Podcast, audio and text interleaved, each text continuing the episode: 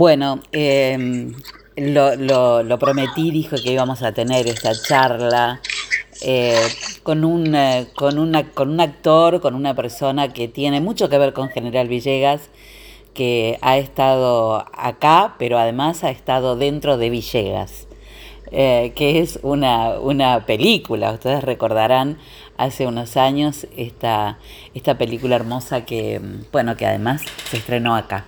Esteban Bigliardi. Hola Esteban, ¿cómo estás? Buenas tardes. Hola, buenas tardes, ¿cómo les va? Eh, gracias por, por, contactarse. No, bueno, eh, ¿quién no habla hoy de, de, la Sociedad de la Nieve, no? Em, esta película que ha trascendido este libro tremendo. Em, la verdad que, y una película española con muchas características por dónde ha sido rodada, cómo, y grandes particularidades. Pero, mm, ¿cómo ha sido tu experiencia este, haciendo este personaje tan tremendo de Javier Metol en la película Esteban? Eh, bueno, la experiencia de filmar esta película es eh, más allá del personaje, que fue toda una, aventura y, un viaje en sí mismo, fue una experiencia integral que todos, de alguna manera, los, los integrantes del elenco eh, y todos los distintos eh, rubros técnicos de la película, fue, nos, nos sumergimos en esta historia emocionante, fue una superproducción gigante también que nos demandó mucho tiempo, los actores, meses y meses de, pruebas de casting. Se casteó a casi toda la, ciudad de Buenos Aires y, Montevideo para que salgan los actores de ahí.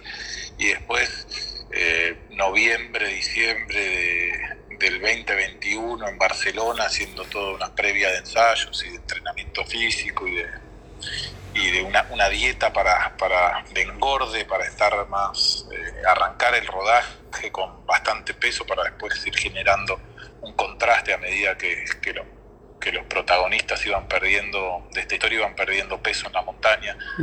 Y así que el total de todo esto fueron siete meses, dos meses en Barcelona, como decía, de previa, cinco meses en, en Sierra Nevada, en España, en, en Andalucía, Después eh, tuvimos semanas en, Uruguay en Montevideo filmando la partida, la vuelta. Después un grupo siguió filmando en Chile, eh, una segunda unidad filmando los Andes, que son los fondos.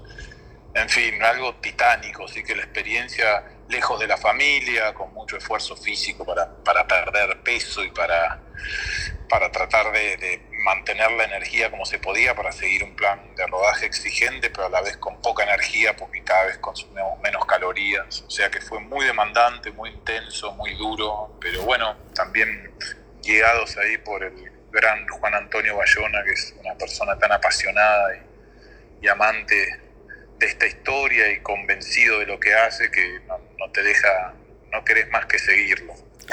Y este, la verdad es que además pone la historia en otro lugar, ¿no? Eh, ya el libro cuenta la historia desde otro, desde otro ángulo. Es, un homenaje realmente, sobre todo a los que, a los que quedaron en la nieve. Pero te toca un personaje fuerte en ese caso.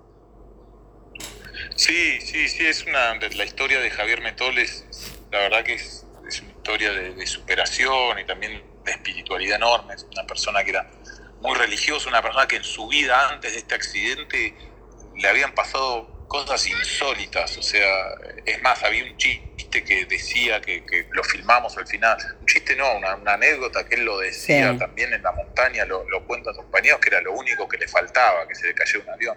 En su luna de miel había naufragado el, barco que estaba enfrente de las costas de, de Río de Janeiro se había caído de árbol, de un árbol en un momento y había perdido, eh, eh, no escuchaba de un oído, había perdido visión de un oído, veía de un solo ojo, todo en accidentes, había perdido un riñón. La verdad, una, una persona que muy golpeada físicamente y con un espíritu y una alegría por vivir impresionantes y que le toca encima en, la montaña perder a su mujer.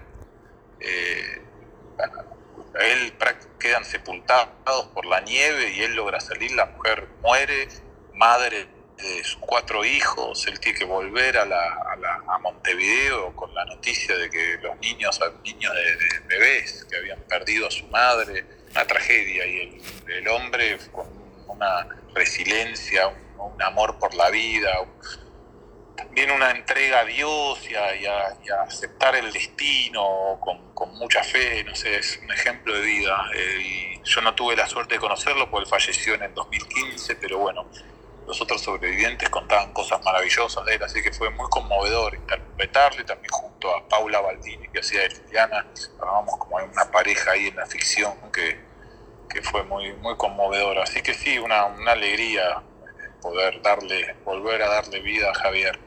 Este, este, este personaje también, esta persona, ¿no? Eh, que, mm, que pensamos en la edad que tenía, porque se habla del más grande del grupo, pero el más grande, el chico más grande del grupo tenía treinta y pocos años. Eh, digamos que, que, era también tan joven, ¿no? Sí, sí, era una juventud igual de los setentas que sí. la misma juventud que ahora. Es verdad. Una persona, una persona, él tenía 37 años cuando, cuando pasó el accidente y tenía ya cuatro hijos, tenía un cargo importante en una tabacalera, era un hombre mayor, digamos, hoy día por ahí. Tenés cuarenta y pico y seguís siendo un adolescente. pero, pero sí, sí, de alguna manera le tocó un poco el papel de padre ahí y era. Fue una persona que en la montaña en los 72 días estaba muy, muy abatido por el mal de altura. Algunos de ellos, la altura en la que estaban ahí no, no se recuperaban.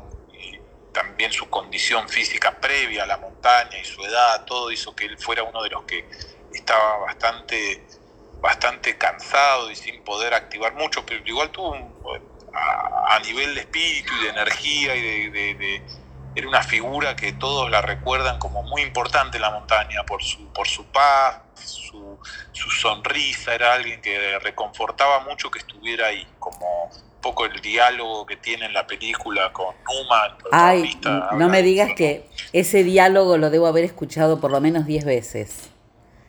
Sí, sí, hay algo de lo que transmite Tremendo. que es un, poco lo que le pasó en la montaña y también la, sabiduría y la enseñanza que, sacó de eso, también que, que, siendo alguien que no era de los más proactivos, de los que de los que hacían más, de los que salían de expediciones, porque realmente estaba limitado físicamente, su presencia y, darle eh, también a, su estado. Todos tuvieron un papel importante en la montaña y él asumió el papel de ser atendido, como, como asumir la, la posibilidad a veces que, me parece como una mirada muy como novedosa, por lo menos para mí, y, y también muy luminosa de, de la condición humana, que también uno inclusive como paciente o como persona que es asistida, tiene una importancia, no es que sos una persona, un parásito, sino alguien que genera que el otro pueda ayudarte y eso genera un vínculo que, del que se nutren los dos, el que es ayudado y el que ayuda,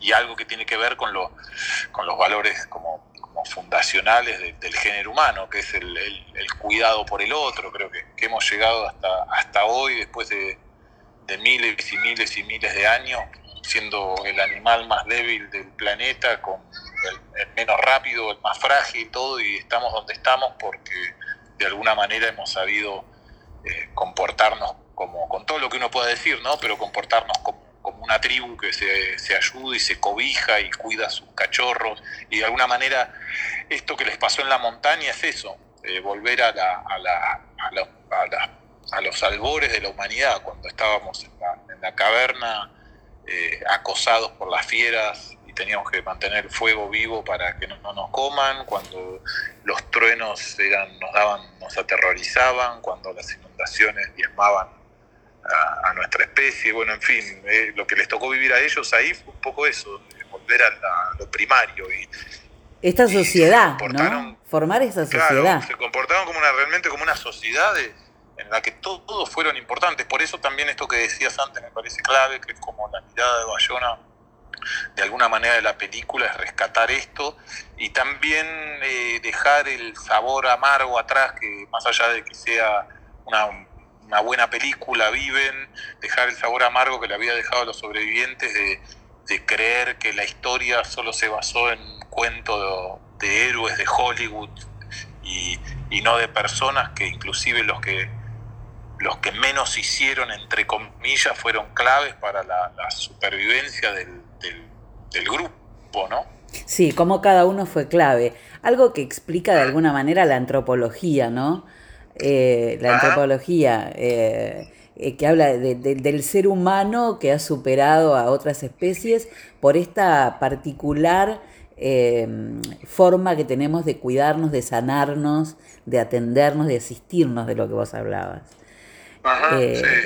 Este, hay esa, esa respuesta que es intrínsecamente humana, ¿no? Em, y por eso yo creo que la película está teniendo ese éxito también. Claro. Una fibra en, los tiempos que corren de tanto individualismo y de una fibra que, a todos nos conmueve, que es el cuidado del otro. Eh, eh, todos son extraños caminando cruzándose en la calle de una gran ciudad, extraños y hasta un poco todos son, la gente hoy día camina por una gran ciudad y todos son potenciales enemigos, ¿no? Sí. Eh, y hasta que pasa la tragedia, hasta que de golpe el cielo se, a las 3 de la tarde se pone negro y se oscurece y, uno teme que va a desaparecer el sol y te abrazás al, primer extraño que aparece. Tenemos una pandemia muy cerquita que nos ha mostrado eso, ¿no? La pandemia, en los, en los, primeros meses de pandemia, cuando el mundo creyó como que se daba, se estaba cumpliendo la profecía del, del apocalipsis, la gente empezó a, llamar a sus, a sus, a sus exparejas, a, a, llamar a, conectarse con gente que no hablaba hace un montón de tiempo, a, emocionarse por el género humano que estaba en este planeta amenazado por algo que lo iba a extinguir, como esa sensación. Lo desconocido, eso desconocido, ¿no? Lo que nos plantea lo desconocido. Eh, Esteban, y un resumen de todo esto me parece en ese papelito que deja Numa, ¿no? Con, esa frase tan. que uno la repite y la repite incesantemente y que pensamos que era parte del imaginario, eh, digamos, de la historia, pero que terminó siendo real el papelito que deja Numa con esa frase, ¿no? De, dar la vida por los amigos. Sí, que en realidad es el dar la vida por el otro, que, suena metafórico, pues dar la vida, dar todo por el otro es el, es el cualquier, eh, el, hueso duro, el, tuétano de cualquier religión, de cualquier movimiento espiritual, sea budismo, eh, los musulmanes, el cristianismo, el hinduismo, todo es la verdadera realización es cuando vos das todo por el otro, el otro sos vos, eh, cuando, cuando rompes la barrera, el límite del ego, del yo, y el que está ahí enfrente sos vos, y cuando ese pensamiento que, pareciera una locura y pareciera algo que es, eh, que es en realidad lo que transmite cualquier religión, es lo que, lo que termina siendo un acto político, un acto religioso que es, eh, es el Zoom. Y cuando uno lo da, cuando a uno le pasa, nos pasa mucho a los que somos padres y madres que, que tenés por algo, es uno de los vínculos tan fuertes porque uno lo da todo. O sea, no hay nada más demandante que un hijo donde uno supuestamente pierde, entre comillas, más, pierde, te demanda tu tiempo, te demanda dinero, te demanda eh, atención, te, demanda, te demanda, te demanda, y a cualquier mm. persona o al, al 90% de, de, la humanidad le preguntas qué es lo que elegiría o qué es lo más importante en su vida y son sus hijas y sus hijos. Entonces, pues, ¿cómo, ¿cómo puede ser que, que, lo que pasa que eso no, no, no nos pasa con el otro, no nos pasa con no nos pasa con el, con el del partido contrario, no nos pasa con el del país vecino, no nos pasa con, el, con la expareja con la que estamos peleados, no nos pasa, entonces termina siendo un mundo más polarizado en el que, en el que pero el otro, el mismo, el que piensa totalmente distinto a vos, ese es el gran acto de amor, ¿no? Porque el, pensé en el enemigo más, más, más grande que tengas, imagínate eh, vos y él solos caen en un avión en los Andes y mejor que, hagan migas, mejor que se cuiden uno al otro, y lo van a hacer, y van a salir hermanos, y a la persona que estabas hoy odiando más que nunca, diciéndole, ojalá desapareciera de la faz de la tierra. Casi instintivamente, ¿no? Instintivamente, pues es lo que enseña cualquier... Eh, lo que pasa es que hoy día estamos como más protegidos por el confort, por cuidando nuestros lugares, que no creemos que afuera está está el enemigo y, nada, esta película viene un poco a, contar eso, a contar que hubo una historia en la que, en la, que la gente cuando es, hermana y, son y son uno se, salvan, ¿no? Em, Esteban, ¿no tuviste la posibilidad de conocer a, a Javier Metol? porque dijimos, este, falleció unos años antes, en 2015, pero sí tuvieron contacto con otros de los sobrevivientes. Eh, con otras de, las, de, esos chicos que viajaban en el avión. ¿Cómo fue este, conocerlos, escucharlos, tenerlos cerca? Bueno, muy emocionante, ¿no? Porque, porque eh, ellos, imagínate la historia de vida que tienen ahí en la montaña y lo que les pasó, eh, y han sido muy generosos para con, para con nosotros y, para, para, los chicos sobre todo que, les ha tocado interpretarlos, que, que, tenían contacto directo con ellos y son historias que, cuando la escuchás de, primera mano se te pone la piel de gallina, o sea, te eriza la piel, son y, y la verdad que han sido muy, muy, como decía, muy generosos, muy, muy receptivos para, para las propuestas, teníamos días de rodaje que se filmaba, se filmaba alguna situación en particular y teníamos línea directa con ellos para decir, che, acá estamos haciendo esta parte cuando el avión se sacudió, eh, ¿cómo, ¿cómo fue que pues tenemos esta duda? Invalorable. lo que pasó en, en, realidad fue que Carlitos Páez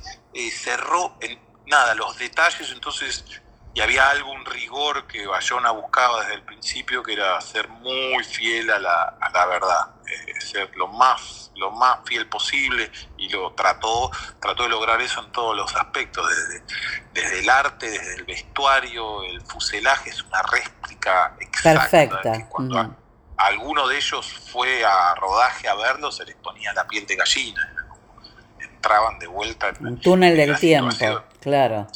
claro. Eh, así que no, no, fue muy enriquecedor y son gente que en su mayoría ha hecho de esta historia, de sus vidas, han, los ha potenciado para un lugar mucho mejor, han formado familias. Eh, después que te pasa algo así, no tenés más que, agradecer la vida, agradecer el, vivir. café de la, que vivir. café de la mañana, el, eh, cuando estás ahí es cuando pones en valor lo, lo que es realmente importante, ¿no? Ser consciente de la respiración a cada paso. Em, Así es. Esteban, más allá de las exigencias eh, técnicas, físicas, eh, profesionales que te, que te ha eh, propuesto esta, esta película y que realmente has pasado por todo también, por, por muchas situaciones, eh, ¿qué es lo que te queda a vos como ese pasaje, esos minutos, eso, ese instante que te queda guardado en, tu memoria para toda la vida?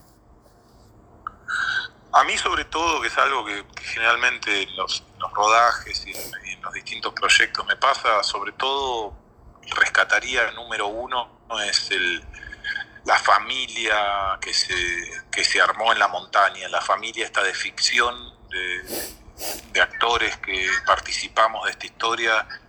Eh, estuve en contacto con, la nueva generación, con chicos desde 18 años a, a 30 años, yo tengo 50 hoy día, entonces tuve la, la fortuna de estar rodeado de jóvenes durante 7, 8, 9 meses de mi vida y somos una familia hoy día, son muchos, son, mis amigos y hemos estado en, situaciones durísimas, eh, pasando por en las trincheras haciendo esta película, así que nos conocemos eh, felices, eh, contentos, enojados, con hambre, de mal humor. yo creo que la experiencia más fuerte es esa, los vínculos que, y, la amistad que, que forjé en la, en la montaña con mis amigos de, con mis amigos del elenco de la Sociedad de la Nieve. Eh, y trabajar con Bayona, ¿no? Y trabajar con Bayona. Qué experiencia. Con Bayona, que es, sí, sí, que es una, es, una persona maravillosa, es un ser humano maravilloso, un amante del cine. Para los que amamos el cine, también estar en contacto con alguien así, tan, con un nivel de pasión, un nivel de rigurosidad, de disciplina, de, de, de energía. ¿Sabes lo que es estar al frente? Ahora es todo divino porque bueno, lleva 50 millones de vistas en, en el mundo. Eh, nada, película a los Oscars. Sí, película que va a dar vuelta por todos los festivales, obviamente. Ya dio vuelta, sí, sí, sí, ya, ya ahora la, a veces hay películas que dan vuelta por todos los festivales, pero después las audiencias de esto están rompiendo récords. Está rompiendo récords. Ahora, ahora, ahora, ahora, como de las 10 películas más vistas de, habla hispana de toda la historia del cine, o sea, nada, es como desmesurado. Hoy día con el diario del lunes es fácil, eh, nada, hacer cualquier eh, análisis o lo que fuera, pero cuando estás a mitad de rodaje, filmando una película con un presupuesto multimillonario en euros, con la expectativa de todo el mundo en ese proyecto, y eso recae en una persona como Bayona, el nivel de presión, de, nada, de, de, ojos que están puestos sobre tu trabajo, sobre tus decisiones y todo, hay que ver si cualquier mortal puede dormir una hora o siquiera media hora por noche. ¿Qué estoy haciendo acá, no? El famoso ¿qué estoy haciendo acá? Claro, claro, claro. Entonces, pensá en, eso, en esa presión, en la presión del dinero, porque ese director también está lidiando con presupuestos millonarios, tiene charlas de, millones como si fuera el, gerente general de una, de una, multinacional, y al segundo tiene que switchear su cabeza y hablar con un actor de sentimientos y de emociones y de sensibilidad y de creación. O sea, no es que es un un pintor que está retirado en su taller en las montañas pintando un lienzo y si se vende o su lienzo será para la posteridad, que me parece alucinante también, pero digo un director, por eso yo los admiro tanto a los tienen que lidiar con tantas facetas del, del quehacer humano, desde lo más técnico y, duro que son los fierros del cine, los cables, las, las máquinas, al dinero que es puramente del capitalismo y del mundo de las finanzas, a lo más sensible que es la conexión con el actor, a la, visión pictórica de, digo, del arte, de, estética y de la, de, la construcción de los decorados, etcétera, en fin, nada, Bayona. Tremendo, sí, termina siendo un poema, ¿no? Este, un poema en imágenes. Eh, un cantar en, en, la España castiza. Em, bueno, Esteban, dos cosas. Eh, la primera, em, ¿qué, hubieras, ¿qué te hubiera gustado decirle o, o qué hubieras hecho teniéndolo a Metol frente a vos? Eh, si hubieras tenido esa posibilidad, si lo pensaste, si tuviste una conversación este, planteaste esa conversación eh, imaginaria, eh, ¿la tuviste en algún momento? Sí, de alguna manera eh, este, empezar a leer sobre él y ir sumergiéndome en, las historias sobre él también me hizo empatizar mucho con, con su con su personalidad, con su espíritu, una persona muy, muy querida por todos, muy amorosa, era alguien, todos me hablaban de él, me hablaron de él como, como una persona como muy bondadosa, llena de amor, eh, que era lo primero que, que, transmitía alguien con el que te sentías seguro, tranquilo, querido, este, y de alguna manera sí, como actor siempre tenés, una vez que, podés, empezar a entender al personaje, y en este caso un personaje que real, que existió, la, posibilidad de, empezar a generar un diálogo con los retazos que, que quedaron de su vida, y en el caso de él es una familia de ocho hijos, porque después de la, del accidente en la montaña tuvo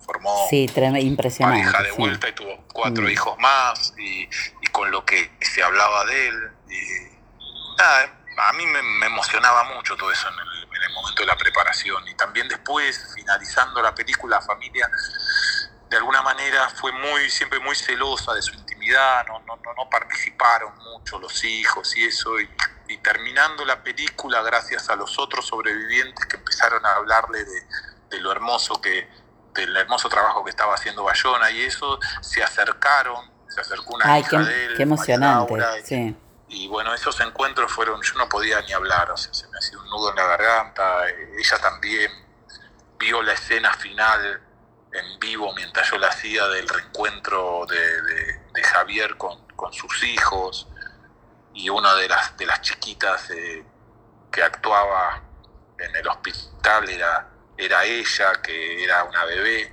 cuando pasó esto. Entonces, eh, nada, de, los niveles de, emoción y de, sensibilidad que manejó esta película en el rodaje, estamos muy agradecidos porque eso se trascendió. Trascendió, sí, absolutamente. Nuestra idea y nuestra no sé, y nuestros, eh, nuestros augurios o nuestros pronósticos más optimistas y realmente lo que lo que nos pasó y lo que nos pasó a todos con la historia está ahí plasmado y la gente está conectando con eso. Bueno, sí, evidentemente todo eso trascendió, tu personaje lo interpretaste fantásticamente, te metiste dentro de, de Metol porque fue exactamente eso lo que transmitiste, ¿no? Esa paz interior que, que era tan difícil de mantener en ese momento con todo lo que había, con todo lo que se estaba atravesando, ¿no? Em, y bueno, y, lo último es, eh, has venido a General Villegas, por supuesto que hay montones de, cuestiones que tienen que ver con esto que vos hablás de, la película, de los derechos, de los permisos, de todo lo que sea, pero déjame soñar con tenerte eh, aquí en Villegas en algún momento. Eh, viendo la película juntos, este, como hicimos con Villegas, y, contándonos tu, este, tu experiencia sobre esta película. Mira, la verdad que no, no, no, es, no es para nada descabellado pensar que, puedo estar tengo pendientes más, tengo pendiente un viaje a Villegas, yo soy muy amigo de Cristian Francucci. Sí, claro. Eh, el, el, narigón. El narigón es, es es un hermano, y, una de las razones por la que filmamos Villegas en Villegas, y, uno de los motivos es, es, él, y él fue también eh, de alguna manera importantísimo en mi vida porque es una es, la persona junto con Esteban Lamote que, que de alguna manera me, me empezaron a insistir todos los días y durante un montón de tiempo para que los acompañara a hacer talleres de teatro. Mira. Vení, vení, vení, te va a gustar, te va a gustar, o sea que... Y mira dónde terminaste, ¿no? Claro, o sea que imagínate que, que es una persona también que me, ha inspirado muchísimo, Cristian, porque es un gran lector y, y cuando nos tocaba nos tocó compartir un momento más de cotidiano de nuestras vidas que nos veíamos siempre fue una persona que fue clave para mí porque nos pasábamos libros películas música son de esa gente que te cruzas que te que te forma eh, una persona muy creativa muy graciosa en fin nada así que siempre tengo ahí pendiente un viaje a Villegas ir a visitarlo así que cuando eso se dé ahí estaremos Dale. Dale, se, organizamos la, la, proyección, este, si se puede, y, y hacemos una, una, linda charla para que la gente te escuche, para que todos puedan escuchar tu, tu experiencia en esta, formando parte de esta historia que quedará por siempre en, en ahora con esta película, ¿no? Tremenda. Esteban, te agradezco muchísimo este, que nos hayas regalado este tiempo valiosísimo porque sé que estás con muchísimas cosas. Y bueno, queda pendiente la, la invitación, te esperaremos acá. Dale, muchísimas gracias. Gracias por, por, interesarte y nada, por difundir. Siempre agradecemos mucho eso. Un abrazo fuerte.